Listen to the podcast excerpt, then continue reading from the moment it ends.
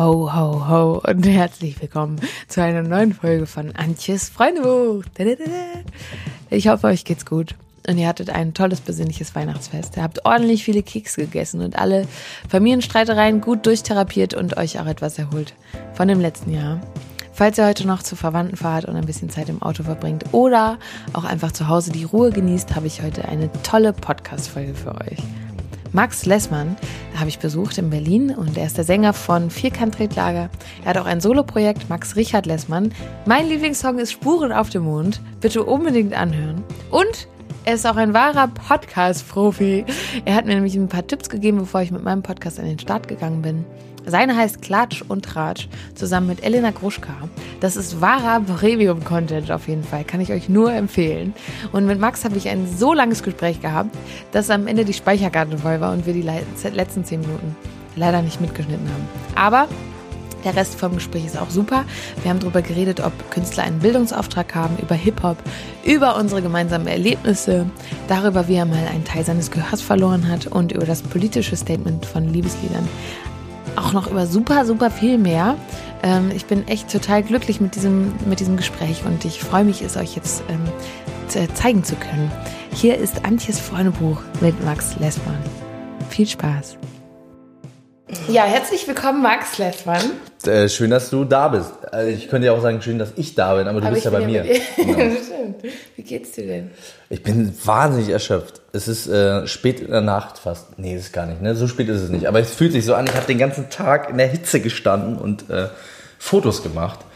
Und jetzt, äh, also äh, von mir wurden Fotos gemacht. Weil du ja nebenbei äh, ähm, auch Unterwäschemodel bist. Ich bin unter, genau. Ich, bin, ich arbeite als Unterwäschemodel für, für ähm, Victoria's Secret. Ah, ja. ja genau. Ähm, ja, wir für den Podcast, genau. Ich äh, mache ja auch so Sachen. Das geht aber viel zu schnell, wenn ich das jetzt schon sage. Ne? Also an dem Punkt sind wir noch gar nicht. An ich, ich schon ja, erzähle, ich glaube, ich habe so mir überlegt, mache. dass ich vorher immer so vorstelle. Okay. Heute treffe ich Max Lessmann. Also du hast du, du, also du hast mich schon vorgestellt. Das ja, heißt, die Leute du, wissen, wissen schon, schon, was ich so mache. Genau. Genau, wir haben für den Podcast äh, Fotos gemacht heute. Und es war sehr schön und wir hatten sehr tolle, sehr extravagante Kleidung an. Dann kann ich dir später mal okay. Fotos zeigen. Oh, Wenn dieser Podcast erschienen ist, gibt es vielleicht diese Fotos auch schon. Stimmt, ähm, ja. Das, das könnte sein, ne? Ich würde auch voll gerne mal so Fotoshootings haben, wo ich so verrückte Sachen anziehen muss oder so crazy geschminkt werde oder irgendwie sowas Extravagantes. Aber es passt halt überhaupt nicht zu mir. Das finde ich so vielleicht schade. Vielleicht passt es ja irgendwann zu deinem Podcast. Ja, vielleicht wird das ja, oh, ja. Vielleicht wird äh, dieser Podcast wird die verrückte Seite von dir. Ja, mal so eine was anderes sein als immer nur so das, äh, weiß ich nicht so echt. Ich würde mich gerne mal verkleiden oder so. Du kannst ja so David Bowie-mäßig dann dir eine äh, Kunstfigur auch überlegen, so wie Siggy Stardust. Ja. So, ähm, Antje Eichhörnchen. Und dann hast du immer so, Ei, so einen Eichhörnchenschwanz, den du mit dir rumschleppst. Und äh, ja. versteckst immer überall Nüsse in den Backstage-Räumen. Oh, das wäre so gut. So, aber so riesengroße Nüsse. Und dann sagen die Leute, was ist das denn? Ja, Antje Eichhörnchen. ja. Aber dann würden sich aber auch Leute freuen dann. Das ist doch was Gutes. Ich finde, oh, das ist gut. Schreibe ich mir Ich habe dir ein Freundebuch mitgebracht. Und, ähm, Soll ich es mal aufschlagen? Ja. Ist es an der Zeit? Ich habe mehrere Seiten. Okay, ich schlage es jetzt auf. Genau, du wolltest es gerne währenddessen ausfüllen, weil du Genau, ich wollte mich überraschen lassen. Ich, ich, ich, äh, ich ähm, wollte nicht, mir nicht zu viel Zeit geben, darüber nachzudenken, was ich so. Das ist gut. Also ich glaube, da sind auch nicht so Fragen, das musst du aus der Pistole geschossen ja. kommen. Also ich heiße Max. Hast du jemals darüber nachgedacht, dir so ein, ähm, ja, so ein Pseudonym selber für dich zu überlegen? Oder so einen Künstlernamen? Ähm, ich bin ja aus komischen Gründen nie auf die Idee gekommen zu rappen, obwohl ich immer äh, Rapmusik gehört habe, sehr früh schon. Und ich glaube, wenn ich Rapper gewesen wäre, dann hätte ich mir darüber Gedanken machen müssen. Mhm. So ging es ja relativ so heiße ich halt, wie ich heiße. Aber als Rapper, ich habe ganz kurz mal darüber nachgedacht, dass ich so wie Eminem, weil Eminem ist ja Eminem, ne, weil er Marshall Mathers heißt, ja. habe ich äh, überlegt, ich könnte Amaral heißen. Aber da war ich ähm, 14, deswegen, das sei mir, das sei mir verziehen. Amaral. Amaral. Und es war auch wirklich nur die Überlegung, wenn ich Rapper wäre, was ich zum Glück auch nie in Betracht gezogen habe. Ähm, Stimmt, du hast ja bei jetzt deinem Soloprojekt Richard dann, also deinen Zweitnamen damit reingenommen. Ja. Das ist ja, Ja. dann doch nochmal was anderes. Ja, das ist, das, ja, das ist ähm, auch um meinen Opa, mein Opa Richard, äh, zu Oder ehren. ist es dein Zweitname? Nee, das ist doch. Also die ganze Geschichte, wenn du mich jetzt so ehrlich fragst, ist, als ich fünf Jahre alt war, ist Ja. meine Schwester geboren. Und meine Schwester hat einen sehr schönen zweiten Namen. Und ich war, ähm, ich hieß immer nur Max. Und meine Eltern fanden das auch cool, dass ich nur so Max heiße. Und ähm, ich habe dann gesagt, ich will auch einen zweiten Namen haben. Und habe dann gesagt, ich möchte gerne Richard heißen, wie mein Opa. Und deswegen habe ich das so äh, seit diesen frühen Tagen äh, so beibehalten. Und jetzt gerade bei dieser Musik, die ich jetzt mache, ähm, macht es irgendwie auch total Sinn, weil das nämlich endlich auch Musik ist, die meine Großeltern auch gut finden. Hört ihr das so? Spuren Der hört das. Ja, die, die waren äh, tatsächlich beim Konzert und das war sehr lustig. Das war wirklich wahnsinnig, äh, wahnsinnig lustig, sehr absurd. Also meine, meine Oma ist so eine sehr rubbelige Frau. Also die ist sehr herzlich, aber sie zeigt es nicht so richtig. Ja. Und dann ist sie nach dem Konzert zu mir gekommen und hat gesagt, hat mich so in den Arm genommen und hat gesagt, und das ist eine Art und Weise, die kann nur, das kann nur Oma Anneliese sagen, hat sie mir gesagt, in einem ganz herzlichen Ton, ich hätte gar nicht gedacht, dass du das kannst. ja. Aber es ist auch manchmal so, meine Oma hatte das auch. Meine Oma war auch auf einem Konzert Ja. in Dortmund und es war für mich halt total aufregend. Und sie ähm, hat das halt nie verstanden, was ich mache. Also für sie war es immer bei jedem Telefonat so, äh, aber das Kind, das Studium, das machst du schon noch fertig. Weil sie halt nicht verstanden hat, dass ich das, also dass ich das professionell auf der Bühne mit Ja, voll, Band. total, ja. Und dann meinte sie auch so, und dann deine Musiker, die hat dann auch so gut spielen. so, mm, ja. Und das sind Leute, die du nicht kennst und die singen dann die, ja, und das war halt so für sie total. Ja, voll. Das war Ja. ähm, echt schön auch, so ihr das zeigen zu können noch. Ja, ich hatte äh, so eine ähnliche Situation schon mit ihr. ähm, Also das war jetzt das allererste Mal jetzt äh, Anfang äh, des Jahres, dass sie auf dem Konzert waren. Aber davor hatte ich schon mal so einen Moment, wo ich dachte, jetzt versteht sie vielleicht, was ich mache. Ja. Weil ich ein Lied geschrieben habe für Mary Rose, für diese Schlagersängerin, die sie auch ganz toll findet. Und dann habe ich ihr diese CD mitgebracht und gesagt, Oma, guck mal hier, das habe ich geschrieben. Und dann hat sie so mich nur so angeguckt. Ja, und hat so die CD so eingesteckt, hat aber auch nie wieder darüber geredet. Darüber- Und ich, es war mir auch so unangenehm irgendwie. Ich wollte das dann auch nicht ansprechen. Ich wollte so, Oma, hast du das gehört? Das ist das Lied, was ich geschrieben habe und so. Es war einfach nie wieder Thema. Ja. Und ich habe in dem Moment äh, dachte ich so, ja, jetzt endlich versteht sie, was ich eigentlich beruflich mache. Aber es, äh, ja, Ach, wahrscheinlich hat sie sich aber eigentlich gefreut und ihren Freundinnen davon erzählt und so. Ja. Aber von mir hat sie es auf jeden Fall nicht gezeigt, dass sie das irgendwie berührt hat. Ah, witzig. Ja. Gut. Oma Anneliese ist ein sehr äh, toller, sehr toller Mensch, sehr eigen. Eine sehr starke, taffe Frau auf jeden Fall. Schön. Ach, das ist doch super. So, also ich heiße so. Max. Mag, ja, das kannst du jetzt Mein eintragen. Künstlername ist Amoral. ich schreibe das so Amorell. Ich habe auch überlegt, ne, das ist dann so ein bisschen Amorell. wie Amor und wie Schattenmorellen. Was, ich mache so gerne Schattenmorellen. Amorell. Wenn ich gefragt werde, gebe ich dieses Alter an. Ich bin, also ich lüge nicht bei meinem Alter. Lügst du bei deinem Alter? Nee. Ich bin 26 Jahre alt, auch wenn mir das heute nicht geglaubt worden ist. Du Da wirkst dann immer so- älter. Also ich habe seit ich dich kenne, denke ich immer, du bist doch älter. Vielleicht auch, weil du so auftrittst so. Wir kennen uns aber auch schon ein bisschen länger. Aber ich glaube, ich habe gesehen, wir haben uns kennengelernt. Hier Ja, steht steht irgendwo. Ah, wir mal gucken. So erreichst du mich am besten. Äh, ich bin ganz schwierig zu erreichen, glaube ich. Du bist so Das eher meine- so ein Anrufermensch, oder? Ja, ich mag, also ich, ähm, ich finde es immer, dieses Hin- und Herschreiben, das macht mich auch ein bisschen fertig. Und ich, also man redet ganz lange um den Punkt herum manchmal. Manchmal äh, tauchen dann einfach Missverständnisse auf, die nicht auftreten, wenn man einfach anruft. Wenn wenn mir jemand ein SMS schreibt und mich irgendwas fragt, dann rufe ich zurück. Ja. Weil dann lässt sich das einwandfrei total schnell klären. Dann kann man irgendwie sagen, oh, da kann ich nicht, wann kannst du denn? Und hat das innerhalb von fünf Minuten irgendwie abgehakt. Und äh, deswegen bin ich ein, schon eher ein Anrufer, aber ich bin auch manchmal telefonisch schwer zu erreichen. Also so erreichst du mich am besten mit Geduld, schreibe ich mal. Hier haben wir uns kennengelernt, das weiß ich gar nicht. Das weiß ich auch nicht mehr. Warte. Haben wir uns beim Rocken am Brocken kennengelernt? Nee, wir kannten uns schon vorher. Wir, kannten, wir haben uns, glaube ich, kennengelernt, weil ähm, Ah, im Proberaum, oder? Damals in Hamburg. ja, bei äh, Brett, bei Mellies. Genau. Oder? Ja. die hießen da, die hatten das Brett, ne? Die Ja. hießen damals. Malleus, ja. Genau. Und äh, da warst du irgendwie Da da. haben wir, ich habe mit äh, Max zusammen einen Song äh, geprobt. Ah, okay. Zusammen einen Song gesungen auf dem Konzert. Und da haben wir uns kennengelernt. Stimmt, ja. Und dann haben wir uns wieder gesehen. Ein paar Mal. Und dann halt beim Rocken am Brocken, glaube ich, das erste Mal so zusammen. Stimmt, ja. Also was schreibe ich jetzt? In Stelling. haben In wir- Stelling, In Bruder. Stelling, in St. Elling. Ich schreibe St. Elling. Elling. Zu dieser Musik halten meine Beine nie still. Äh, ich äh, bin nur angehalten zu tanzen, wenn Hip-Hop läuft. Ich bin ke äh, keine andere Musikrichtung, äh, lockt mich irgendwie aus der Reserve, was das angeht. Das finde ich so krass, dass du so voller Hip-Hop-Fan und Hip-Hop irgendwie immer hörst und dann aber so was komplett anderes irgendwie selber gemacht hast. Also, man muss ja auch nicht immer das machen, was man Ähm, Aber am da meisten kann mag. man Jan Delay zitieren an dieser Stelle. Auf die Gefahr hin, dass ihr sagt, der spinnt jetzt. Wer Hip-Hop macht, aber nur Hip-Hop hört, betreibt Inzest. äh, und so ein bisschen so, äh, das habe ich mir vielleicht damals zu Herzen genommen, als ich ganz klein war und das gehört habe. Nee, ich keine Ahnung. Ich, ähm, ich habe mir da nie so große Gedanken gemacht drüber.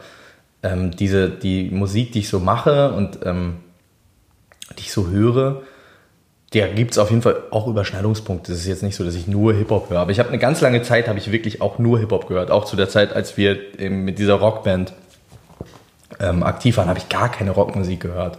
Und habe mich auch nicht dafür interessiert. Und auch heute ist Rockmusik auf jeden Fall das Genre, glaube ich, was mich am wenigsten irgendwie äh, interessiert. Wo ich am wenigsten, ähm, wenn jetzt eine neue Platte rauskommt von XY, äh, ich höre mir da ganz wenig an. Das gibt ganz wenig Bands, ähm, die mich da irgendwie, die mich da abholen. Ich weiß gar nicht warum. Also ich habe das irgendwie, ich ordne das vielleicht so einer anderen Zeit zu in meinem Leben und da, ähm, die war auch gar nicht so lang. Also ich hatte so vielleicht so fünf gute Jahre mit Rockmusik und dann und dann äh, dann war das irgendwie äh, vorbei. Ja, ich glaube auch in deinem Genre, wo du dich bewegst, ist es immer super schwer, auch andere Dinge richtig, richtig, richtig gut zu finden und so kaputt zu hören, weil wenn du das, also ich weiß nicht, wenn du dich so sehr mit deiner Musik beschäftigst und mit deinem Genre, dann findest du ja auch am Ende einfach viele Sachen nicht mehr so gut. Weil sonst würdest du es ja so machen wie die anderen. Wenn du was anderes besser. Boah, da krieg ich einen Knoten, ich krieg einen Knoten. Ich, ich weiß nicht, ob ich Naja, ganz genau folgen konnte. ich würde jetzt nur Singer-Songwriter auf Deutsch hören oder Ja. irgendwie so Indie-Pop oder Dann irgendwie so. irgendwann so nur deutschen, so dann könnt, würde ich ja sagen, ey, boah, das finde ich so gut und dann versuche ich so sein wie der. Also so, Ja, genau. ich Ah, dann, okay, ja, ja, ich mache ja das, was ich mache, weil ich das so gut finde, wie ich das mache. Und wenn du dich so sehr mit diesem Genre beschäftigst, findest du meistens auch weniger Dinge gut davon. Weißt In, in meinem, Weil in ja- meinem bestimmten Fall würde ich aber eigentlich total gerne mehr Musik hören, wie die, die ich so mache. Nicht, weil ich das so geil finde, aber weil es einfach, ähm, also ich finde es schon auch ziemlich gut, aber ähm, es gibt so wenig in diesem Genre. Dieses Genre existiert eigentlich gar nicht. Diese Platte, die wir da gemacht haben, äh, ich mit den Matzens zusammen, irgendwie die, äh, das ist eine Musikrichtung, die, die, die gar nicht existiert gerade so. Ja, stimmt. Und ähm, ich liebe die aber sehr und deswegen mussten wir das so ein bisschen selber machen. Und ähm, ist ja auch ein Klassiker, ne? Wir wollen was und es gibt's nicht, also müssen wir es selber herstellen. Und ähm, ja, also ich würde mich freuen, wenn mehr Leute in diese Richtung auch gehen würden. Dann muss ich das nicht immer machen und mir dann meine eigene Musik anhören und mir irgendwie komisch vorkommen auch ein bisschen dabei, dass ich das dann so gut finde. Ähm, also meine Beine bewegen sich nur zu Hip-Hop. Und ich mag am allerliebsten eigentlich auch deutsche Sachen. Es gibt ganz wenig ähm, große Heroes, die ich im englischsprachigen Raum habe. Also ich habe, einer meiner größten Heroes ist auf jeden Fall äh, Mike Skinner, The Streets. Hab ich Oh jetzt ja. vor ein paar Wochen äh, live gesehen. Ja, die hätte ich auch so gern gesehen. Das war echt toll auch. Ähm, und äh, aber auch so Drake und Kanye finde ich richtig gut. Und in Do- Deutsch muss es einfach richtig äh, asozial und brachial sein. Das hat mich damals irgendwie. Ähm, Stimmt, Alex Sash und so hast du. Alex Hesch, ne? genau. Alex Hesch, äh, ganz am Anfang, der war für mich so eine richtige, also so eine Offenbarung, als, die, als der auf die Bildfläche kam. Weil das war zu einem Zeitpunkt ähm, sowieso diese ganzen Haftbefehl, Entourage-Künstler. Ja. Das war für mich so eine so ein Befreiungsschlag, weil zu dem Zeitpunkt, ich bin auch großer Fan von Bushido zum Beispiel, aber zu dem Zeitpunkt, als die auf die Bildfläche gekommen sind, 2009, 2010, da klang alles gleich, da war alles düster, humorlos, hart und alles ähm, sehr angelehnt an, an Bushido, aber eben lange nicht so gut. Und ähm, dann kamen auf einmal diese wahnsinnigen Leute, die einfach wahnsinnige Sachen erzählt haben, in fünf Sprachen auf einmal. Und ich war so, wow, ja, das ist es, das ist das, was ich will. Ja. Ich will irgendwie überrannt werden davon, ich will irgendwie mitgerissen werden, ich will überrascht werden. Der Grund, warum ich irgendwie so eine Faszination für Hip-Hop habe, ist auf jeden Fall auch die Sprache und ist die Sprachkunst und ist, wie da mit Worten umgegangen wird und äh, wie scheinbar beiläufig, aber total ausgecheckt es ist. Und eben, dass es... Äh, dass die Sachen sagen, auf die ich selber nicht kommen würde, die ich selber nicht sagen würde. Und das, ähm, das ist als jemand, der so viel schreibt und die ganze Zeit so viele Worte im Kopf hat, ist das einfach auch ein schönes Gefühl, ähm, ganz, was ganz anderes erzählt zu bekommen. Also in eine Ecke äh, gebracht zu werden, in die man noch nie gedacht hat. Und das ist auch der Grund, warum ich so gerne mit anderen Leuten äh, zusammenschreibe, zum Beispiel auch, weil das auch immer wieder diese Momente gibt, dass man sich mit Leuten unterhält und auch wenn man eigentlich grundsätzlich ähnlich denkt und fühlt und denkt, ja, es ist doch irgendwie sind wir auch alle eins und so, dann gibt's doch immer diesen einen Satz oder so, wo man denkt, okay, krass, das, ähm, das löst jetzt gerade was bei mir aus, aber das ist nicht mein Gefühl, sondern deins, aber ich bekomme das irgendwie gerade, das klingt jetzt sehr esoterisch, ähm, aber das ist das, was, was mich irgendwie so begeistert. Jetzt bin ich ein bisschen von der Frage Ja, abgekommen. Ich habe mich aber auch bei dir gefragt, weil zum Beispiel du machst den Podcast, du machst deine Gedichte, also du machst ja sehr, sehr viel. Ich frage mich auch, wie du das alles machst. Vor allem, weil du ja auch diese Gedichte, das ist ja auch Poesie. Du schreibst ja da für, für also du machst das ja auch regelmäßig. Ja. Und dann schreibst du ja noch für deine eigenen Sachen, dann schreibst du noch für andere. Ich frage mich, ob du irgendwann leer bist. So, ob du nicht irgendwann, also entweder du hast einen unglaublichen Output oder irgendwann ist man doch so, kann man dann, also hat man dann nicht schon mal alles irgendwie gedacht, hat man nicht Ich, alles mal gesagt? na, ich glaube, es, du- es, kommt, ähm, es kommt immer wieder Neues. Es kommt halt immer wieder was. Ja. Also das ist, es passieren ja Dinge und ähm, auch traurige Sachen, äh, die man noch nicht erlebt hat und schöne Dinge, die man noch nicht erlebt hat. Ich glaube, ich gehe zum Beispiel davon aus, dass der Moment, in dem ich irgendwie äh, Vater werde oder so, dass das nochmal ein komplett neues Fass aufmacht. Ja, in eine oh Richtung, Gott, in die ich mir das überhaupt gar nicht, noch gar nicht so vorstellen kann. Und ähm, also ich, ich habe nicht so Angst davor, leer zu sein, ehrlich gesagt. Also ich, ähm, man entwickelt ja mit der Zeit auch so ein bisschen so einfach auch was Handwerkliches. Ne? Also ich, ich kann ähm, im, im allerschlimmsten Fall gibst du mir irgendwie zehn Wörter und dann baue ich schon irgendwie tüffelig das was hin. Das hat natürlich dann nie diese Energie und diese Wahrheit, die das hat, wenn es einfach so aus einem so rauskommt.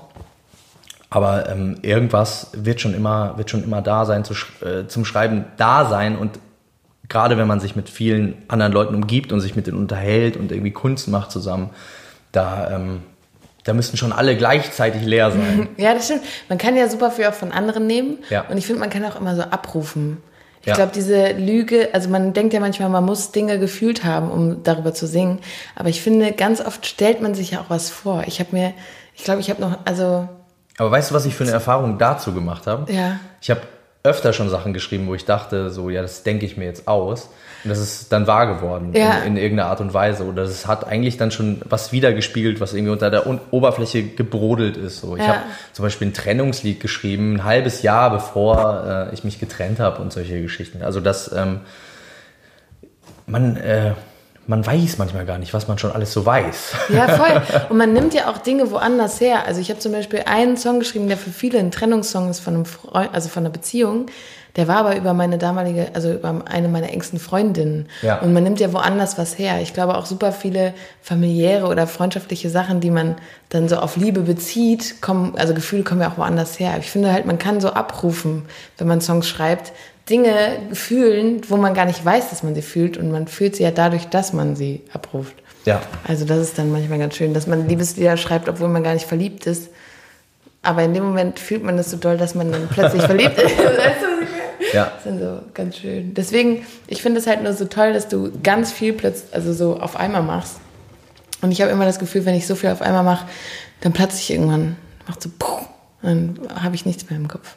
Ja, ich glaube, also was ich auf jeden Fall lernen muss, ist äh, aktiver Pausen zu machen und so. Also ich merke schon, dass mich das auch auf eine Art und Weise auslaugt und natürlich setze ich mich auch unter Druck. Also es ist schon so, dass ich irgendwie, ähm, ich möchte auch einfach viel schreiben, so, weil ich, ähm, weil es mir auch ein gutes Gefühl gibt zu schreiben. Das ist so vielleicht eine positivere Art von einer Sucht, weil äh, am Ende des Tages auch was Gutes dabei rumkommt und irgendwie nicht ähm, ich Geld verliere im, im schlimmsten Fall oder meine Gesundheit ähm, ganz schlimm aufs Spiel setze. Aber natürlich kann das auch ungesunde Züge annehmen. Und ich habe auf jeden Fall ähm, auch gemerkt in der Vergangenheit und auch jetzt gerade an diesem Punkt wieder, dass ich ein bisschen langsam machen muss und dass ich mich auch nicht überanspruchen darf, weil ähm, auch wenn ich nicht daran glaube, dass es den Punkt gibt, wo man wirklich leer ist, aber es gibt, also es wird dann immer wieder so aufgeladen. Ne? Also man, ähm, unser gemeinsamer Freund Dennis, der ja. übrigens äh, nicht im Kreis laufen muss, der, äh, den meinte ich nicht. äh, der, ähm, mit dem habe ich da ähm, letztens mal drüber telefoniert, weil ich irgendwie auch zu, ihm gesagt habe, äh, ey, ich ähm, merke irgendwie gerade, ich komme so an so ein Limit und ich weiß überhaupt gar nicht, wie ich ähm, wie ich abschalten kann, weil für mich das Geilste ist, Songs zu schreiben. Das Geilste ist, Gedichte zu schreiben. Irgendwie, äh, ich arbeite ja auch noch an einem Roman heimlich. Und das ist für mich, das ist für mich das, äh, was mich am meisten irgendwie erfüllt, jetzt abgesehen von zwischenmenschlichen Geschichten, ist das halt, da fühle ich mich wohl. Und ähm, ja, dann zu mir gesagt, ja, ähm, du, wenn du mit dem Auto von Hamburg nach München fährst, dann kannst du ja auch nicht durchfahren, auch wenn du genau weißt, wo du hin willst, sondern du musst natürlich zwischendurch auch mal tanken. Und das ist auf jeden Fall was, was ich, ähm, was ich lernen möchte äh, in der nächsten Zeit, ist irgendwie ähm, einen Weg zu finden, wie ich außerhalb meiner Arbeit, weil die lädt mich natürlich auch auf und macht mich aber gleichzeitig auch leer. Das ist so ein mhm. bisschen so, äh, so ein Teufelskreis. Also ein Teufelskreis klingt so negativ, aber das ist so ein, ja, es geht oben rein und fließt unten gleichzeitig wieder raus oder umgekehrt. Und ähm, ja, das Aufladen das, äh, das wird mein nächstes großes Projekt. also mit einer Million, um hier die Frage, nächste Frage aufzugreifen, hm, haben jetzt hier Leute so karikative Sachen aufgeschrieben. Ich habe nämlich echt direkt an mich gedacht. Ich weiß nicht, ob das äh, was nee, Schlechtes über gut. mich aussagt. Nee, finde ich glaub, gar nicht. ich habe ähm, hab in letzter Zeit öfter darüber nachgedacht, was ich eigentlich will, worauf es eigentlich hinauslaufen soll, was mir eigentlich wirklich was bedeutet, wenn man um materielle, äh, äh also über materielles nachdenkt. Ne? Worauf habe ich irgendwie Bock? Was mhm. würde ich, was wäre eine große Investition für mich? Ähm, wofür würde ich Geld ausgeben? Und ich habe gemerkt, ich schwimme einfach wahnsinnig gerne. Ich finde so im Wasser sein, gerade in so kaltem Wasser und ich mache gerade viel mit kaltem Wasser. Ähm, da können wir vielleicht später auch noch drüber reden.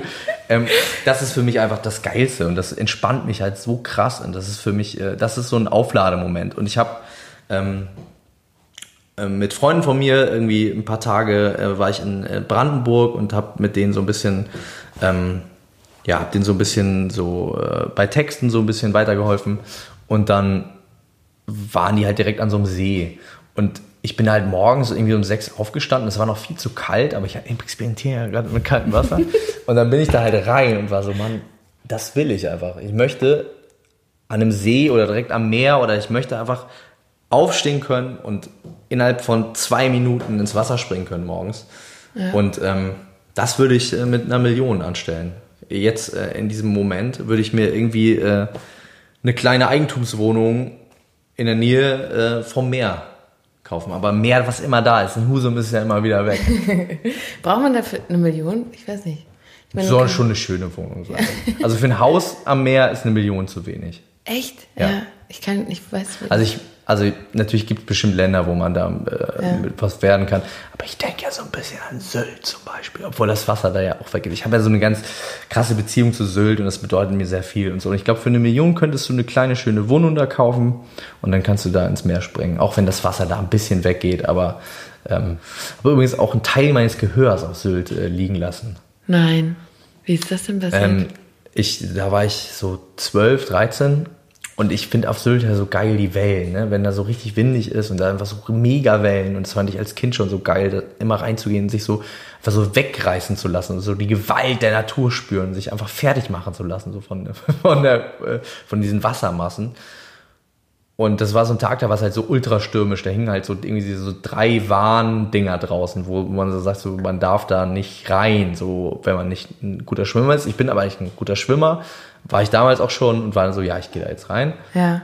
Und ähm, das war aber so stürmisch, dass ich halt wirklich einfach nicht weit gekommen bin. Und direkt, als ich reingegangen bin, ähm, nach so zehn Metern von der Welle so umgerissen worden bin, dass ich gegen einen anderen Menschen geflogen bin, der da stand und mit meinem Ohr an sein Schienbein geknallt bin. Nein. Und ähm, dann bin ich so aus dem Wasser raus und mir war so, so wahnsinnig schwindelig und ich bin halt, also äh, ähm, das Gleichgewicht sitzt ja im Ohr. Ja. Und das war halt komplett gestört und ich bin die ganze Zeit umgefallen. Also ich bin auf meine Oma zugelaufen, die aber dachte, ich mache Witze, weil ich halt immer so ho ho und so. Die dachte halt, ich spiele betrunken oder so. Bin halt so auf sie zugelaufen und halt die ganze Zeit umgefallen. Oh nein. Und ähm, hatte dann echt ein richtig großes Loch im Trommelfell, wo dann halt auch Wasser drin war, was halt wahnsinnig doll wehtat. Und seitdem kann ich nicht mehr äh, räumlich hören. Also ich weiß nicht, ähm, wenn ich in eine größere Wohnung reingehe und jemand rufe und er sagt, hier, dann bin ich so, hm, ja, ja. Oder auch, äh, wenn ich nachts auf der Straße laufe oder so und äh, ein Auto kommt, dann höre ich, dass ein Auto kommt, aber ich kann nicht sagen, ob von vorne oder von hinten. Ach krass. Ja. Das ist ja voll gefährlich. Muss man ein bisschen aufpassen. Ja, man muss wissen, dass man das hat. Ne? Aber es gibt ganz viele Momente in meinem Leben, wo ich denke, ich kann es wieder. Und dann kommt das Auto von hinten. wo ich dachte, es kommt von vorne. Dann denke ich immer so, ach, das ist Quatsch, du erzählst das immer, aber, aber du hast es gar nicht. Ich bin mir hundertprozentig sicher, das Auto kommt von vorne. Und dann kommt es von hinten. Oh ja. nein. Oh, es tut mir leid. Soll ich erst äh, diesen Ach so, Einlegezettel ich machen? Oder? habe hab einfach gedacht, wenn du hast mir, Was? du hast mir an Linas Geburtstag, standen wir im Girl, war das beim Girl, ich kenne mich hier in Berlin so schlecht aus, irgendwo war in einem Girlie, Park, ja. Und dann habe ich dir von meiner Idee mit dem Podcast erzählt. Und Ja. du hast gesagt, Antje, schreib dir lieber mehr auf, weil Ja, irgendwann immer- sind die Themen aus. Es ist immer gut, äh, besser vorbereitet zu sein, Genau. als man denkt, dass man sein Deswegen habe ich dir Weil- noch mehr weil- Fragen weil- geschrieben und mir sogar hier auch noch Fragen abgeschrieben. Ja, weil das, ey, also das sollte gar nicht so oberlehrermäßig klingen. Ich, äh, nur als ich angefangen habe, dachte ich so, ja, ich schaffe das, ich kann ja reden, ich kann ja so labern. Und ich glaube, es ist immer geil, wenn man noch was in der Hinterhand hat, falls man irgendwie doch. Doch, ich bin sehr froh. Ich hatte mit Dennis Jaspersen letzten, Ja. also beim, durch diesen Extrazettel noch echt super, super Gespräche. Dann bin ich gespannt auf deinen, auf deinen also durch den. Zettel. Auf, auf den wo, ja, zum Beispiel die Frage, wenn's, ähm, wenn du ein Lebensmittel wärst, welches wäre das? Da war seine Antwort ganz aus, also wie er über die Aubergine, die er so wer dann geredet hat, war unglaublich. Ich habe Dennis sehr lieb auch. Ich finde Ich ihn auch. ein sehr guter, sehr guter Typ. Also wenn ich ein Lebensmittel wäre, wäre dann natürlich jetzt die nächste Frage. Ne? Ich wäre, glaube ich, okay, ich, mein erster Impuls war falsch. Obwohl doch. Okay, ich wäre die Kartoffel. Weil die Kartoffel, denkt man jetzt erstmal, ist langweilig ein bisschen, ne? aber die Kartoffel ist wahnsinnig vielseitig und ähm, ist auch sehr anpassungsfähig. Die, die Kartoffel passt eigentlich überall hin und die Kartoffel kann mit den verschiedensten anderen Lebensmitteln immer ein schönes äh, Produkt erschaffen und ähm, ich würde mich als doch vielseitigen ähm, und ein bisschen schlichten Typen, Typen beschreiben. Ich äh, bodenständig, aber auch doch manchmal verwegen. Also mit der Kartoffel kann man ganz Ah, super. Machen. Ich bin eine Kartoffel. Kartoffel kannst du sofort. Ich schreibe schreib Kartoffel. Kartoffel ist gut. Aber ich mache jetzt trotzdem erstmal hier weiter. Ja. Also das kann Ja. ich. Kochen kann ich, würde ich sagen, tatsächlich sehr gut. Cool. Finde ich gut. Würde ich sagen. Also ich kann super. wirklich, ich kann, ich kann sehr gut kochen. Was würdest du kochen, wenn Gäste zu Besuch sind? Hast du so ein, Go-To-Gericht. ja, so ein, Ähm, ich hatte ein, ein Go-To-Gericht, ähm, aber ich bin jetzt seit einiger Zeit vegan. Das funktioniert jetzt nicht mehr so. Das war so ein Auberginenauflauf tatsächlich. Und ist wahnsinnig leckerer. Aber ich, ähm, ich kann einfach viel gute Sachen mit Kartoffeln machen. Also ich kann, da ähm, schließt sich der Kreis. ich kann mit Kartoffeln kann ich äh, sehr gute Sachen machen. Ähm, ich ein Go-To-Gericht von mir ist ein, ich mache einen sehr guten Shepherd's Pie. Ich kann einen ganz guten Oh, Shepherd's Pie geil! machen. Ich war ja, in Irland neun Monate Ja. und das hat meine äh, Hausmam immer als, Kate, äh, als Kater, als Ja, Katergericht, also das ist ziemlich häufig zu der Zeit leider Ja. für mich gemacht. Ich, äh, ich immer kann dir auch mal, ich kann dir mal einen machen. Jetzt schäme ich mich ein bisschen, Cool. dass ich sehr gut angekreuzt habe. Ich hätte Nee, auch einfach ey, gut ich angekreuzt. gut. Ich bin ja nicht, ich bin ja kein Koch oder so. Aber ich, ich, Aber so ein Auberginenauflauf oder so ist doch voll das gute ich glaube, ich kann sehr gut kochen. Also Leute, die mein Essen gegessen haben, würden das vielleicht sagen. Wie ich selber sage, ist es leicht unangenehm, aber ich sage es Nee, jetzt ey, kann man schon. Okay, aber hier, ich sehe auch schon ein paar Sachen, wo ich äh, auch gar nicht ankreuzen kann. Von daher relativiert sich das wahrscheinlich da wieder. Also Witze erzählen kann ich, würde ich sagen, auch sehr gut. ich überhaupt nicht. Wir haben, äh, wir haben in der Band damals immer Witze gesammelt und äh, Cool. haben uns da die Witze hin und her äh, geschossen und, und so weiter und so fort. Das, ähm, das ging ganz schön ab mit den Witzen. Ich würde dir jetzt auch einen erzählen, aber mein Lieblingswitz ist ein. Visu ist ein visueller Witz. Ach, ich muss später einen Witz erzählen. Ja, du musst Okay. später einen Witz eintragen. Oh, jetzt habe ich gesagt, ich kann sehr gut, ne? Mhm. Ah, okay. Aber guck mal hier, Zelt aufbauen kann ich gar nicht. Also seit dem Hurricane 2013 muss, also ich hatte, wir hatten, wir waren 15 Zelte, wir waren 30 Leute ungefähr und die waren aber alle noch nicht da, weil wir gesagt haben, wir Du fahren hast mit 15 Zelte aufgebaut. Und dann war das nämlich so, wir waren eine Truppe, wir waren eine Truppe und Pia und ich haben gesagt, okay, wir bewachen den Platz. So, und die anderen holen noch die anderen Sachen aus dem Auto. So eine größere Gruppe. Wir, zwei Leute, bewachen den Platz. Und dann haben wir so einen Kreis gelegt aus den Zelten und plötzlich kam aber, kam aber irgendwelche Gruppen immer meinten, haben sich in unseren Kreis reingesetzt und gesagt, oh, hier bleiben wir. Und dann fing es auch noch leicht an zu regnen. Und dann hatten wir halt in dieser, wir mussten ja Platz, wir mussten diesen Platz halten. Und dann habe ich innerhalb von einer, weiß ich nicht wie, also es war super schnell, weil plötzlich fing es an zu gewittern, 15 Zelte aufgebaut. Und dann war es so, okay, Krass. und jetzt machen wir und hier und schack und so. Und seitdem bin ich so, ey Max, wenn du irgendwann mal ein Zelt hast, ich komme Ich vorbei, ruf dich an. ich baue dir das Zelt auf. Ich ruf dich an. Ich ruf dich an. Wenn ich einparken müsste, müsstest du auch vorbeikommen. Ich kann nämlich kein Auto fahren. Deswegen, ich merke auch schon, ich muss mich gar nicht dafür schämen, dass ich äh, sehr gut kochen und sehr gut Witze erzählen kann, weil jetzt kommen die Gleich Schwächen, kommen die Schwächen zu tragen. Notlügen erfinden, weiß ich jetzt nicht so genau. Kann ich nicht so gut. Ich lüge einfach auch ungerne. Ohrwürmer pflanzen kann ich gut. Das kann ich so gut. Sehr gut, sage ich. Also ich sage jetzt einfach mal, das kann ich sehr Ja, gut. Aber auch auf, ne- also sehr gut heißt auch sehr nervig. Ich kann Leute fertig machen mit Ohrwürmern, die sie gar nicht haben wollen.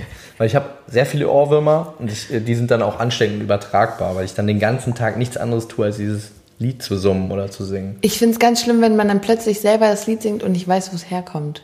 Wenn man so, hä, wieso habe ich den Song denn jetzt plötzlich? Findest, äh, findest du es nicht auch geil, wenn es einem dann einfällt? Und man ist so, ey, ich habe gerade eben eine Schlagzeile gelesen von der Bildzeitung beim Vorbeifahren im Taxi, wo ein Wort stand, was sich auf ein Wort reimt, was im Refrain von dem Lied vorkommt, was ich jetzt im Kopf habe. Ich finde, wenn man Es das mein- ausschlüsselt, ja, das ist cool. Das ich hatte ein- mal Ohrwe- äh, Ohrwurm von Sunrise von Nora Jones, Ja. nachdem, Oh, ich, an der, nachdem ich an der Ergo-Versicherung vorbeigelaufen bin. Und war das mal, an einem Plakat. war das mal Und es war mal Ergo-Werbung? dieses Dung, Duck, Dung, Duck, Ja. Dung, war mal in der Ergo-Versicherung immer das, Stimmt. der Song. Stimmt. Und dann dachte ich so, krass, ihr habt das gut gemacht. Ich hatte halt sofort einen Ohrwurm. Manchmal macht das Gehirn aber so voll die tricky Sachen. Ich habe meinen äh, Typen kennengelernt in Hamburg und immer, mein Gehirn hat mir immer gesagt, der sieht aus wie Bob Andrews von den drei Fragezeichen. Ja. Er sah aber, für, ich wusste dann auch immer im gleichen Moment, nein, du stellst dir doch Bob Andrews total anders vor. Und irgendwann ist mir aufgefallen, dass sein unterer Gesichtshälfte, also sein Kinn, aussieht wie von Edward Norton. Und Edward Norton hat im Deutschen die Synchronstimme von Andreas Fröhlich, der auch Bob Andrews spricht. so hat mir mein Kopf über die Ah, krass. Stimme von Edward Norton gesagt, der sieht aus wie Bob Andrews. Dann dachte ich so, was für eine abgefahrene Maschine. Sorry, ich bin jetzt hier von deinem Nee, das ist doch viel wichtiger, als ob ich stricken kann. Ich das kann sich ja jeder denken. Also stricken kann ich schon mal überhaupt nicht. So. Und jetzt, das Peinlichste, was mir je passiert ist. Mir wäre letztens, wäre mir das Peinlichste, was mir je passiert ist, fast passiert, aber es ist mir nicht passiert, weil ich aus irgendwelchen Gründen das nicht gemacht habe. Es wäre so peinlich gewesen. Also ich war im Flixbus. Und ich saß da im Flixbus und so und saß da so relativ lange einfach so rum und so. Und dann gucke ich so nach vorne und das war schon so zwei Stunden in der Fahrt. Das war übrigens der Flixbusfahrt, wo wir telefoniert haben. Habe ich dir das schon erzählt dann? Nee, ne? Nee, äh, äh. Vielleicht war es auch kurz nachdem wir telefoniert haben, weil ich habe da so rumgeguckt und so. Und dann habe ich so einen Hinterkopf gesehen, wo ich so war so, krass, das ist meine Ex-Freundin. Die sitzt da im Bus, die sitzt ja im selben Bus wie ich. Und dachte ich so, okay, du gehst da jetzt einfach hin. Und dann habe ich mir so vorgestellt, wie sie so, ich habe gesehen, dass die halt so schläft. Die war so relativ weit weg. Und dann habe ich mir so vorgestellt, dass ich so hingehe und äh, mich so neben sie stelle und mein Gesicht so die ganz langsam, so wie so in so einem Gruselfilm so, von der Bank hinter ihr so nach vorne schiebe, so, dass sie so merkt, dass jemand ihr in den Nacken guckt und dann, wenn sie sich umdreht, ich so 10 Zentimeter vor ihrem Gesicht dann so gucke. Und äh, das habe ich mir schon so richtig, das habe ich mir schon so richtig gut ausgemalt. Und also sie sah einfach eins zu eins so aus. Die hatte sogar so einen Pulli an, wie meine Ex-Freundin hatte. Und dann, ähm, kurz bevor ich aber aufgestanden bin, dachte ich so, okay, ich rufe sie mal an. Dann habe ich sie angerufen und dann hat der Mensch, ist aus irgendwelchen Gründen, dieser Mensch ist aufgewacht und hat sie so bewegt. Und ich dachte, okay, es ist sie wirklich. Dann dachte ich so, okay, will sie nicht mit mir reden oder warum geht sie nicht ran? Ist halt nicht rangegangen, ne? Dann war ich so, okay, jetzt könnte ich, ich könnte jetzt hin, ich gehe jetzt vielleicht, soll ich einfach hingehen? Und dann hat meine Ex-Freundin zurückgerufen und meinte so, ich lieg krank im Bett, was meinst du denn? Und dann habe ich mir überlegt, wenn ich da hingegangen wäre, das wäre das Peinlichste in meinem ganzen Leben gewesen wenn ich das gemacht hätte. Weil das auch für, danach wäre ich noch eine Stunde in diesem Bus gewesen mit ihr und einfach 50 anderen Leuten, die gedacht hätten, das ist der ekligste und komischste Typ auf der ganzen Welt. Was macht er denn da? Und das wäre das Peinlichste gewesen, was mir je passiert wäre. Oder? Ja. Schon nicht. Schon Stell dir vor, du sitzt. Stell dir vor, du sitzt im Flixbus. Dann kommt so ein Typ Plötzlich atmet so. so merkt so, da guckt jemand und dann, ja, nee, das wäre das wär gar nicht gut gewesen. Das hätte ich ihr auch nicht erklären können. Ich wäre im Zweifel mit einer Klage oder so, wer hätte das geendet. Hashtag MeToo. Ich schreibe Flixbus. Flix. Dann weißt du, wenn du das später liest, vielleicht weißt du es Ja. noch. Mein aufregendstes Erlebnis mit dir war wahrscheinlich dann doch Rocken am Brocken. Ich schreibe es jetzt einfach. Rocken am Brocken. Das, war, witzig. aufregend. Ja. Rocken am Brocken. Da haben wir den Raz-Jungs den Alkohol geklaut aus dem Backstage. Wirklich? Ja, von dem an. Mit Wilke. Der war doch, äh, der ist jetzt YouTuber, ne? Der war damals, war der der Manager von Raz und jetzt ist der irgendwie YouTuber. sowas, ja. Ich habe das letztens gesehen, war so, der, ich kenne den irgendwer. Und dann war ich so, das war doch früher, der ist so ganz normal Ja. aus Ostfriesland. Genau. Und ist der Bruder von dem einen von dieser anderen Band, die mal in Polen. Malte. Malte Genau. Und die hatten doch in Polen mal eine Werbung. Das und haben dann in Polen Vorband von Shakira oder so gespielt. Nein. Irgendwie so ein Ding. Oh, Shakira habe ich vorgestern, ge- vorvorgestern gesehen in Hamburg. Die ist 41. Wie, du warst da oder was? Ich war Bei da. Shakira? Ich war bei Shakira. Oh, Und ich saß ganz Ich muss ja vorne. ganz ehrlich sagen, es gibt ja so ein paar Popsängerinnen, die finde ich so krass. Da bin ich so drin, finde ich so krass. Nelly Furtado Oh ja. äh, und. Shakira, also mega Songs einfach. Ey. Whatever. Ich Aber mein, mein, Lieblings, äh, mein Lieblingssong ist äh, Hips Don't Lie. Oh ja. Shakira, Shakira. Ich mega. Aber das war echt, die ist 41 und ich dachte so, wie ma also die sieht so, das ist so eine schöne, das ist so eine schöne Frau. War direkt schockverliebt. Wie sie tanzen kann. Also das fand ich Ich sofort sympathisch an dir. Bauchtanz aus angemeldet. Hast du wirklich? Um auch auszusehen wie Shakira mit 41. Hast du wirklich? Nee. Nee. Aber ich, äh, wenn, die, wenn das hier aus ist, dann kann ich dir dazu, ich, ich würde dir mal eine Karte geben. Aber ähm, das fand ich sofort sympathisch an dir. Dein Lachen. Mm. Das stimmt, ne? Das sagt aber jeder, oder? Das steht hier 200 Mal drin, glaube ich. Aber es ist, es ist die Wahrheit. Nö, stimmt gar nicht. Nee? Ich finde das bei dir tatsächlich ist dein Lachen. Ich glaube, es gibt keinen, der so breit grinst, ohne so, so Stefan Raab-mäßig zu sein. Mir haben aber auch schon mal Leute gesagt, dass ich sie an Stefan Raab erinnere. Vielleicht ist es. Hä? Nein. Ich mache mir das mal noch auf. Mach dir mal noch mal eins auf. Oh. Ich bin da sehr schlecht drin. Hast du, soll ich dir Bis helfen? ich beim Flaschenöffner bin, mache ich auf. Siehst du? Hab ich gesagt. Ich übe noch. Oh, jetzt kommen hier so Sachen, das wollte ich dir schon immer mal sagen. Ja, es ist halt so ein Freundebuch. Deswegen hab- schreibe ich immer andere Sachen drauf. Okay, äh, da- Oder was das heißt, wolltest du denn generell schon mal jemandem einfach so, was wolltest du der Welt schon mal mitteilen? Ähm, boah, das ist jetzt eine. Ja, das ist ja schon immer eine große Frage. Hast du was, was äh, hast du eine Information, die du der Welt mitteilen würdest? Also ich merke für mich was, was ich irgendwie anderen Leuten auch gerne irgendwie vielleicht mitgeben will, wenn ich selber irgendwann verstanden habe. Und das ist, ey, scheiß drauf einfach. Ja, ich habe gerade dasselbe gedacht. Ich würde nicht der Welt, sondern jedem Einzelnen sagen, entspann dich. Ja. So. Chill mal. Chill. Ja, so aus einer, nicht so, ey, beruhig Ja, dich total. mal, sondern aus so, Ich schreibe chill mal, aber trotzdem. Finde ich echt, ähm, weil man sich so oft ein Chaos im Kopf macht um eine Sache, wenn du dann zurückblickst, denkst du, oh Gott, das habe ich früher Problem genannt, aber zum gleichen Zeitpunkt hat man dann irgendwas, wo man denkt, oh mein Gott.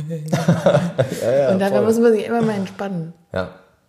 Nee, das also Jetzt muss ich mir selber Komplimente machen, oder was? Hier ist jetzt eine Liste von Sachen, die ich über mich selber sagen kann. Und zwar, ob ich witzig, charmant bin, spontan. Na, ja, charmant. Also. bist du schon. Aber weißt du, was ich finde? Ich habe hier jetzt hier Sachen über Ich dich kreuz geschrieben, an. das musst du jetzt kreuz, ankreuzen. das ist dann werde Ja, ich jetzt, das dann werd, dann werd ich jetzt rot, wenn das du so Sachen immer. sagst. Wenn du dir bei was nicht sicher bist, dann möchtest du noch ein Wasser? Nee, du hast noch Bier. Ich habe, ja, ich, das ist auch die Gefahr. Ich habe heute noch nicht so viel gegessen. Magst du äh, äh, Bier aus dem Glas trinken? Ich habe nämlich sehr schöne so. Biergläser. Nee, aber dann musst du die spülen. Ah, obwohl, wenn du so schöne hast, dann. Oh, hat ein Wildschwein drauf? Das nehme ich. Ich kann es dir auch voll spülen. Vielen Dank. Ach so, nö. Ach, das ist schön. Ich bin ja ganz schlecht darin. Das ist ein gutes äh, Glas, ne? Oh, das ist so ein Wildschwein ist schon irgendwie was. Das habe ich in Husum auf dem Flohmarkt, habe ich das ganze Set gekauft. Fand ich richtig gut. Also wir haben noch andere Tiere. Also wenn du kannst ja das mal austrinken und dann kriegst du pro äh, ähm, in neuem Glas. kriegst du immer neues so Glas. spülen. Ja, das ist okay. Ich habe eine Maschine. Ich nicht. Deswegen denke ich immer so in. Ah, das ist so. ähm, äh, intelligent, anspruchsvoll, prüde. Was sind das für krasse Worte? Wortgewandt, safe, auf jeden Fall. Weißt du, dass wir, wir hatten ja auch viel Bei Intelligenz zu bist du dir unsicher. Nee, ich habe das Wort gesehen. Ich bin noch, ich mach so kreuz, ich kreuz und quer. Finde ich gut. Finde ich fair. Finde ich auf jeden Fall fair. Ich habe so das Ich bin mir selber auch unsicher manchmal, was das angeht. Das, Hast du mal äh, so einen IQ-Test gemacht? Nein. Ich auch nicht. Ich, ähm, also ich weiß, dass ich bestimmte Dinge sehr gut kann und andere halt gar nicht. Ich weiß nicht, inwiefern das mit Intelligenz zusammen. Denken kann ich ganz gut. Ich kann auch so Probleme lösen, so praktische Sachen und das kann ich auch gut. So Aber ich bin Logik? handwerklicher, ja, so logisch, das funktioniert sehr Mhm. gut. Da bin ich auch manchmal, bin ich überrascht auch von mir selbst, weil ich mich auch unterschätze, was sowas angeht. Cool. Weil ich, äh, das kriege ich ganz gut hin. Ich glaube, so blöd bin ich nicht. Nee, also ich glaube, ich bin, mit ich blöd. bin so, äh, ich unterschätze mich, glaube ich, weil ich das Gefühl habe, dass ich so handwerklich halt so schlecht bin zum Beispiel. Und irgendwie habe ich das Gefühl, das hängt auch mit Intelligenz zusammen. Aber du bist ja nicht schlecht, weil du das nicht kannst, sondern weil du dich dafür wahrscheinlich nicht interessierst. Oder denkst du, boah, man heute einen Schrank zusammenbauen, da hätte ich richtig Bock drauf. Nee, ich hätte aber gerne Bock drauf. Also ich, Ah, okay. das ist eher so, ich fände es geil. Also ich finde grundsätzlich so Möbel und so, finde ich halt mega. Und äh, ich könnte aber kein Tischler sein, weil ich kann nicht mal einen Nagel in die Wand hauen. Ich glaube schon, dass du das kannst. Ich glaube, ich habe einmal einen Schrank zusammengebaut und mein, das hat nicht geklappt und meine Mutter so, ja, du bist halt musikalisch. Und ich habe das, ich habe das so verfolgt. Ich dachte so, nee, ich will nicht nur das sein. Es, es war in meinem Leben immer nur Musik und es Ja. kotzt mich an. Und dann bin ich halt, es war auch gar nicht böse gemeint von meiner Mutter so. Aber dann bin ich umgezogen und in Hamburg in meiner neuen Wohnung habe ich alle Regale selber dann so hin, also in die Wand gebohrt und dann habe ich Dübel und keine Ahnung und jetzt habe ich selber Regale gebaut und so für eine neue Wohnung, weil ich Das das, ist geil. nicht auf mir sitzen lassen konnte, dass mir das jemand sagt. So, ich kann das nicht, du bist halt musikalisch. Und Ja. ich glaube, es war einfach so ein, die Regale hängen vielleicht schlecht und recht, aber sie hängen. Ja. Und ich glaube, manchmal ist es auch so ein Antrieb, der einem einfach, warum ist man gut in einer Sache, weil man sich dafür interessiert? Bei mir sind es auf jeden Fall äh, so sinnliche Sachen, die ich halt geil finde. Also die mich auch abholen. Ich habe zum Beispiel auch, also die, diese Möbel, auf denen wir sitzen und so, das habe ich auch selber abgeschliffen und gestrichen und so.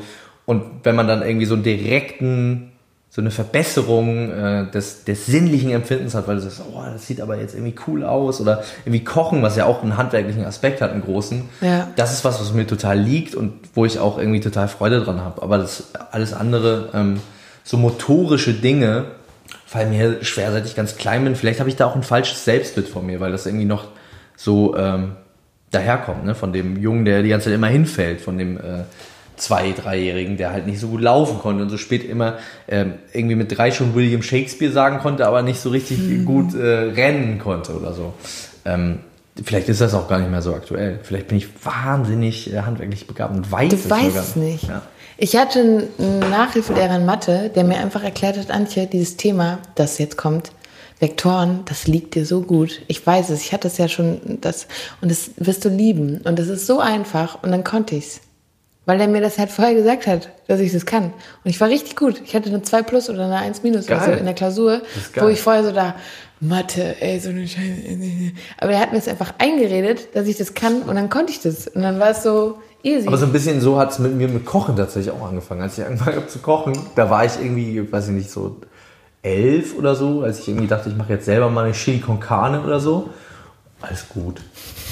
Antje, was ihr nicht gesehen habt, hat gerade ein sehr schönes Kissen von mir. Wahnsinnig Ich bring's in die. Reinigung. Alles gut. Hier ist nur ein ganz kleiner, winziger Bierfleck. Ähm, und manchmal kommt ja das Ganze auch ein bisschen aus einer Selbstüberschätzung raus. Vielleicht müssen wir uns mal auch wieder ein bisschen selbst überschätzen, um Großes äh, zu generieren. Wortgewandt, ich finde halt, du hast ja früher, ähm, als ich im Verlag gearbeitet habe, Ja. hatten wir auch wieder mehr miteinander zu tun. Stimmt, ja. Und da habe ich ja auch immer so deine Texte und so gesehen und dachte immer so, boah, das, mit dem möchte ich auch mal schreiben. Das haben wir nie richtig gemacht. Nee, ich Ne? habe dich beim Reeperbahn Festival gefragt. Ja. Ja, und dann bin ich auch aus dem Verlag raus und so, dann kam es nicht mehr zustande. Wo ich meine, wir können ja noch, oder? Können wir noch? Wenn du willst, also nur wenn du. Jetzt will ich nicht mehr. Also jetzt habe ich keinen Bock mehr. Tierlieb? Ja, wenn du vegan bist, dann bist du wohl tierlieb. Oder warum bist du vegan? Ich bin, ähm, ich habe einfach wirklich viele gesundheitliche Probleme gehabt schon in meinem Leben. Viel mit dem Magen. Viel, was mit dem Magen zu tun hat. Und ähm, das war, irgendwann war das so ein, mal so ein Versuch. Weil ich ganz viel schon ausprobiert habe und auch ganz viele Sachen mir immer wieder geholfen haben und so. Und dann habe ich das ausprobiert. Und auch so mit Säurebasen-Geschichte und Oh so. ja. Und das hat wahnsinnig gut geholfen. Mittlerweile, sowas ist dann ja auch immer so, dass ähm, ich bin dann immer sehr extrem mit was und man sagt, man soll, man soll ja auch nicht so extrem sein. Und ich habe halt eine Zeit lang total krass auf dieses Säurebasen-Ding vor allem geachtet. Ja.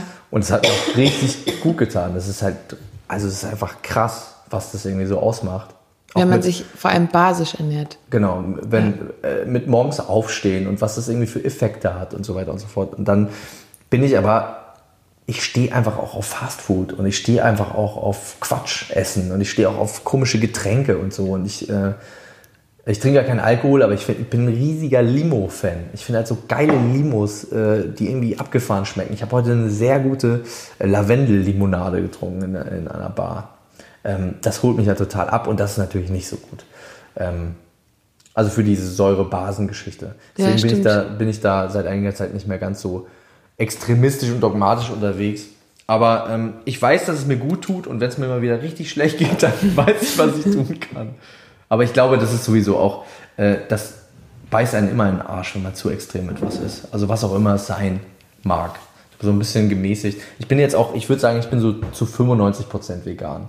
Wenn ich mal irgendwie total Bock auf ein Käsebrot habe oder so, weil ich irgendwie zu Hause bin und meine Eltern da irgendwie krassen Käse von so einem Käsewagen vom Wochenmarkt haben, dann esse ich das auch. Klar, ich finde auch, ähm, ja, ich bin da voll bei dir. Ich finde die Leute immer so, es ist so spannend, wenn jemand sagt, er ist vegan und dann eine Ausnahme macht, zum Beispiel bei Oma zu Hause, dann kocht die irgendwie den Braten. Und dann und so. schreien alle. Ja, und dann Ja, ja. so, hey, der ist 350 Tage im Ja. Jahr, beschäftigt er sich mit seiner Ernährung. Ja, das ist sowieso total. Versucht, was gut zu Also machen. was ich auch festgestellt habe, ist, es ist halt total schräg, wie dann auf einmal Leute äh, anfangen, darüber zu reden und zu urteilen und sagen, ja, kriegst du denn genug Nährstoffe? Ich würde niemals zu irgendjemandem gehen und sagen, kriegst du denn genug Nährstoffe, der sich halt wie ein Schwein ernährt? Also einfach nur Quatsch isst den ganzen Tag, was ja die allermeisten Leute machen, weil es so einfach ist. Ja. Die aber der Überzeugung sind, dass weil sie tierisches Eiweiß zu sich nehmen, werden sie sich irgendwie ganzheitlich ernähren, was ja totaler Irrsinn ist auch. Aber da will ich auch gar nicht so missionarisch jetzt daherreden. Aber das, das sollten sich diese Leute mal äh, überlegen, bevor sie irgendwie. Ähm, also, es ist doch.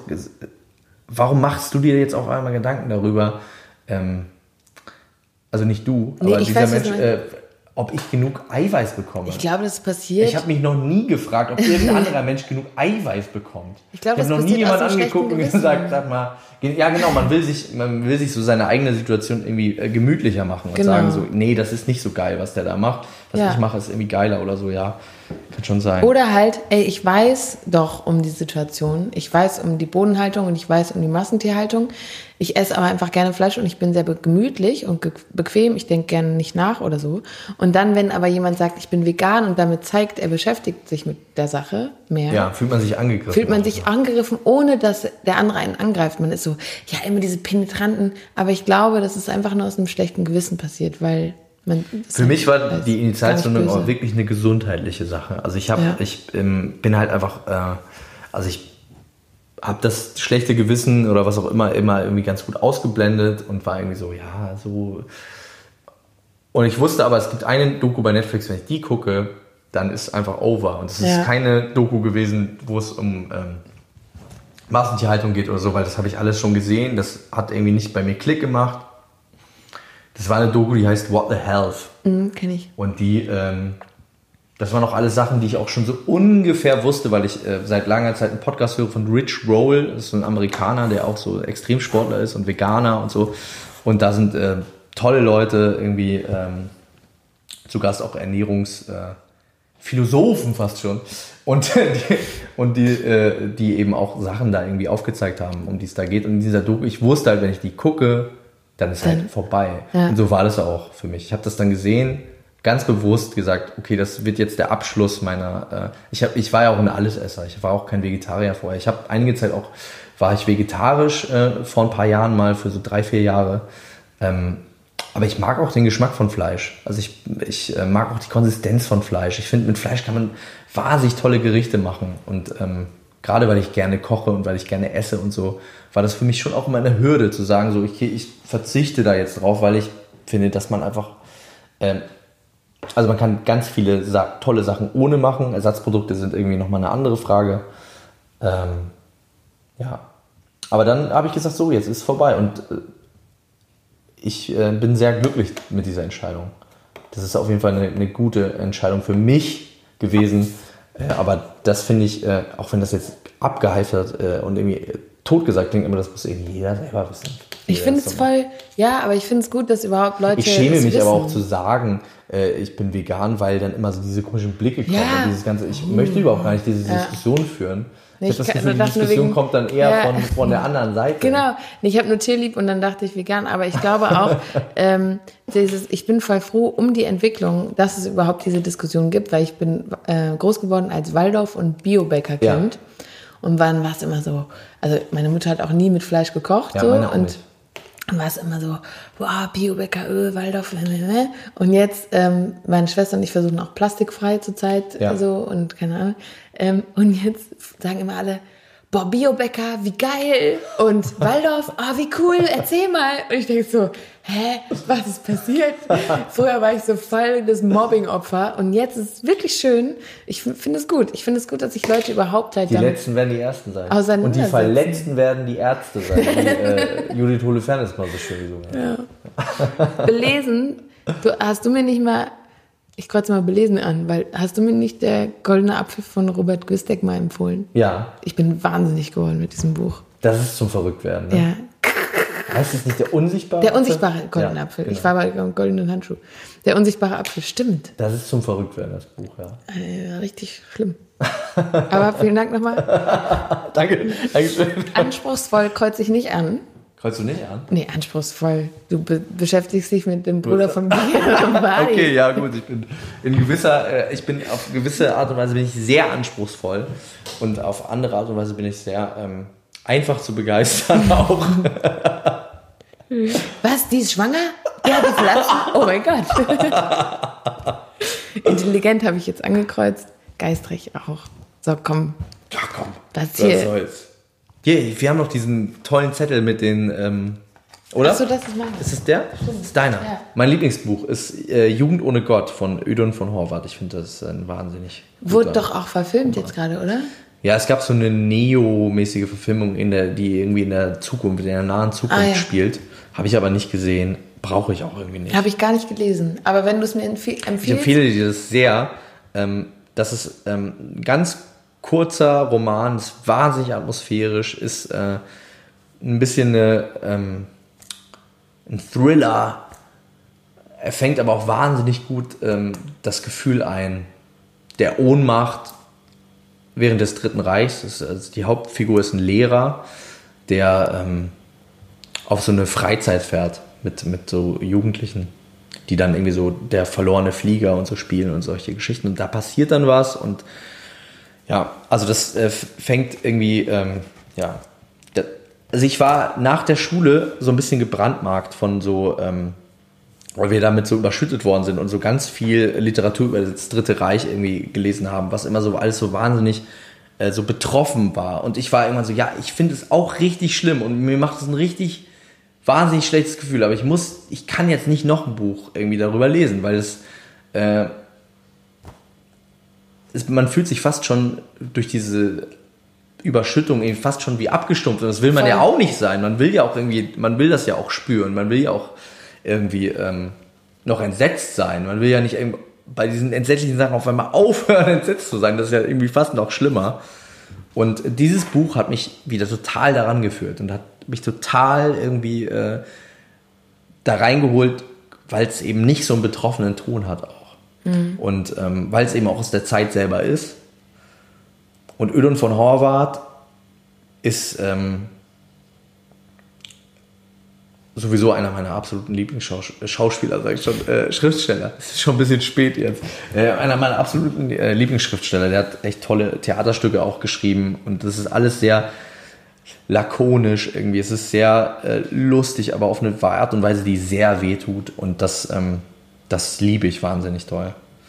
Und der, der hat auch eine sehr tragische Lebensgeschichte gehabt, weil der hat es tatsächlich geschafft, äh, abzuhauen vor den Nazis. Der ist geflohen nach Frankreich und ähm, hatte so den großen Traum, nach Hollywood zu gehen. Der wollte, der wollte gerne äh, Drehbücher schreiben für Hollywood und hatte in Paris ein Treffen mit ähm, Produzenten aus Hollywood, die gerne Jugend ohne Gott verfilmen wollten. Und er war da und es war irgendwie kurz vor seinem 36. Geburtstag und er ist, war halt total happy, ist die Champs-Élysées runtergelaufen und ein Blitz ist in einen Baum eingeschlagen und es ist ein Ast runtergefallen auf seinen Kopf und er ist gestorben. Nein. Und äh, Na, ach krass. es ist auf der einen Seite ist irgendwie schlimm, auf der anderen Seite habe ich auch immer gedacht, das war einer der geilsten Tage in seinem Leben, an dem er da so gestorben Ja. ist. Der dachte so, jetzt geht's los. So, ich habe es geschafft, aus dieser Scheiße rauszukommen. Der ist irgendwie so äh, echt mit dem Leben davongekommen. Ähm, konnte sich absetzen nach Frankreich, hatte äh, seinen Traum zum Greifen nah und dann fällt ihm so ein dummer Ast auf den Kopf und alles ist vorbei. Aber also besser hätte es ja auch irgendwie nicht enden können. Stimmt auch wieder. Also der war ja so happy, wahrscheinlich Ja, in dem das Moment. ist so. Ja, Oh Gott. also so, so Wie absurd. ja, Aber wie schön auch, so glücklich zu sterben. ja. Obwohl er vielleicht kurz vorher dachte, oh Mann, ey. Ähm, findest du, du hast einen Bildungsauftrag als Künstler? Das ist eine richtig schwierige Frage. Also ich bin in erster, allergrößter Linie erstmal ein Verteidiger, auch ähm, bis aufs Blut der äh, Kunstfreiheit. Ich finde, man sollte nicht in Hinblick darauf irgendwie ähm, sich von vornherein zensieren und so weiter und so fort. Und ich war auch immer der Erste, der gerufen hat, ey, das äh, Bushido macht nicht unsere Jugend kaputt und so weiter und so fort. Das ist alles äh, Humbug. Der muss das genauso sagen, wie das irgendwie, ähm, wie er das will. Und das hat sich für mich aber so ein bisschen verändert im Hinblick darauf, wenn ich ähm, mir angucke, dass, also es soll jetzt gar nicht so eine Rede sein, von wegen früher war alles besser, aber die Art und Weise, wie Dinge dargestellt worden sind, für die damalige Zeit, war halt für die damalige Zeit sehr drastisch und man hatte irgendwie, hat Angst bekommen und dachte so, oh Gott, krass und so. Und das sind natürlich Sachen, die holen heute keinen mehr hinterm Berg hervor. Es gibt dann dieses Video von, von äh, Bushido, was so eins der epochalsten Deutschrap-Musikvideos ist aller Zeiten, dieses bei Nacht, wo dann dieser Kickboxer ist und so Schattenboxen macht in die Kamera und man hat so ein total totales Gefühl von Bedrohung. Dann stehen da irgendwie so fünf Leute rum und gucken böse in die Kamera und du bist so, okay, ich krieg total Angst.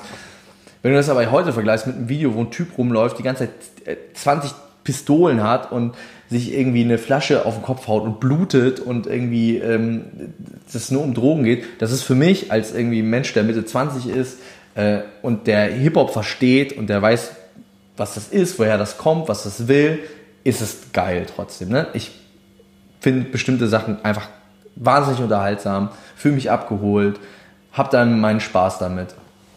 Gleichzeitig denke ich so, dass der Umgang mit Waffen oder mit, mit äh, Drogen schon halt wahnsinnig verharmlost wird an, an dieser Stelle.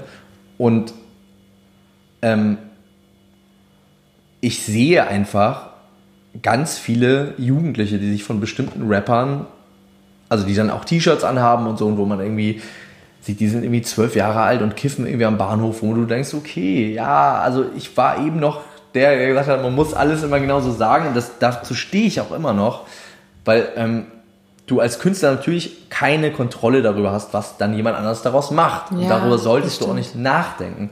Und da bin ich aber wirklich so ein bisschen zerrissen, weil ich natürlich denke, Mann, ey, das ist halt einfach nicht gut. Aber wer ist jetzt daran schuld? Also die, diese Menschen berichten irgendwie aus ihrer Lebensrealität und machen gute Kunst im Sinne von, die erzeugen Emotionen, die erzeugen irgendwie ein Gefühl. Und das, das ist das, was für mich irgendwie gute Kunst aufmacht. Da passiert was. Wenn nichts passiert, ist, ist egal. Dann ist es einfach Quatsch. So. Aber wenn was passiert, dann ist es geil. Auch wenn es scheiße ist, so. Äh, an dem Punkt bin ich aber irgendwie so ein bisschen ratlos und weiß irgendwie nicht so richtig, was ich denken soll, was ich glaube. Also ich glaube nicht, dass das. Also Bushido war auch immer dann am besten, wenn er gesagt hat, äh, ich fick deine Mutter. Wenn er angefangen hat, irgendwie diebe Themen zu behandeln, war es halt Quatsch. Und ähm, ja, also ein wahnsinnig äh, schwieriges Thema. Da müsste man eigentlich eine, ein Roundtable zu machen, mit verschiedenen äh, Menschen darüber sprechen. Würde ich voll gerne. Ich würde auch voll gerne über zum Beispiel politische Themen in der Popmusik, wo ich, ich hatte mal eine Rezension und die regt mich auch an. Hast du ein politisches Lied mal geschrieben? Ähm, ja, aber es ist halt nie, also ich habe das immer versucht, aber ich finde, es wirkt dann ganz oft so, als hättest du, als würdest du mit deinem erhobenen Zeigefinger so daherkommen und mit 26, 25. Ist schwierig auch so, du wirkst dann so, ja, ich weiß nicht, so erstmal so, hallo, ich erzähle euch jetzt was oder halt so agitierend, das ist ganz gefährlich. Ich finde es immer relativ wichtig, dass man sich bei dieser Kritik, die man irgendwie äußert, auch selber mit einbezieht und sich nicht ähm, irgendwie außen vor stellt. Ich finde es grundsätzlich, ähm, glaube ich, besser, wenn man Probleme anspricht, die man auch selber wahrnimmt bei sich. Voll. Also, ähm, weil es natürlich auch relatable, relatable ist und ähm, man sich irgendwie auch mehr erlauben kann, darüber zu sprechen. Also die ähm, Lebensrealität von anderen Leuten ähm, von außen mit dem Zeigefinger irgendwie äh, zu bewerten, führt halt eben auch zu nichts, außer zu einer Defensive auf der anderen Seite. Ja, aber zum Beispiel Jennifer Rostock mit dem AfD-Song, die musste ja danach umziehen. Also ich fand es unglaublich mutig und ich finde find sie auch, also dafür, dass sie sich halt immer äußert und auch, ähm, ich finde das zum Beispiel auch, du kannst ja das, was du hast, deine Reichweite nutzen. Ich glaube halt, bei Künstlern, die ich selber gut finde, finde ich es nicht, nicht nur gut, dass sie Songs, ma- also die Songs nicht nur gut, auch wenn sie nicht politisch sind. Kann auch ein Album nur über Liebe sein. Ich finde es vielleicht trotzdem gut. Aber dass er dann halt Konzerte macht für pro Asyl oder Ja. für so, das ist doch auch was. Oder dass man Dinge ablehnt, Auftritte absagt, weil da irgendein politischer Hintergrund ist ja auch schon was. Man muss, glaube ich, jetzt nicht in ein komplettes Album über das, den Treibhauseffekt schreiben. Obwohl, halt politisch zu wenn es ein geiles Album ist, dann wäre es auch wieder geil. Ja, es ist halt ein total schwieriges Thema. Aber ich dachte so, ey, ich höre mir so gerne Lieder über Liebe an. Ich Ja, ich so schreibe gerne auch total gern Lieder über Liebe. Ich finde, das ist immer noch das allerbeste Thema und eigentlich ist das nämlich auch ganz schön politisch. Liebe. Na klar, ich. natürlich. Du guckst mich. Nee, ich muss was. Lange Wie ein Auto. Lange Pause. Ja klar, es geht äh, im Prinzip alles um, um Verständnis füreinander. Und, Ja, klar. Ähm, und ja, das, das meine ich, das meine ich auch genau mit, äh, es ist total leicht, sich hinzustellen und zu sagen, ey, alle Leute, die AfD wählen, sind Arschlöcher und fickt euch alle. Damit wirst du aber nicht einen AfD-Wähler einfangen können. Und das ist nämlich genau dieses Ding, was ich irgendwie mit den Lehrern äh, versucht habe zu erklären. Also man sagt quasi, ihr seid komplett falsch. Ihr seid falsche Menschen. Alles, was ihr macht, seid, ist falsch.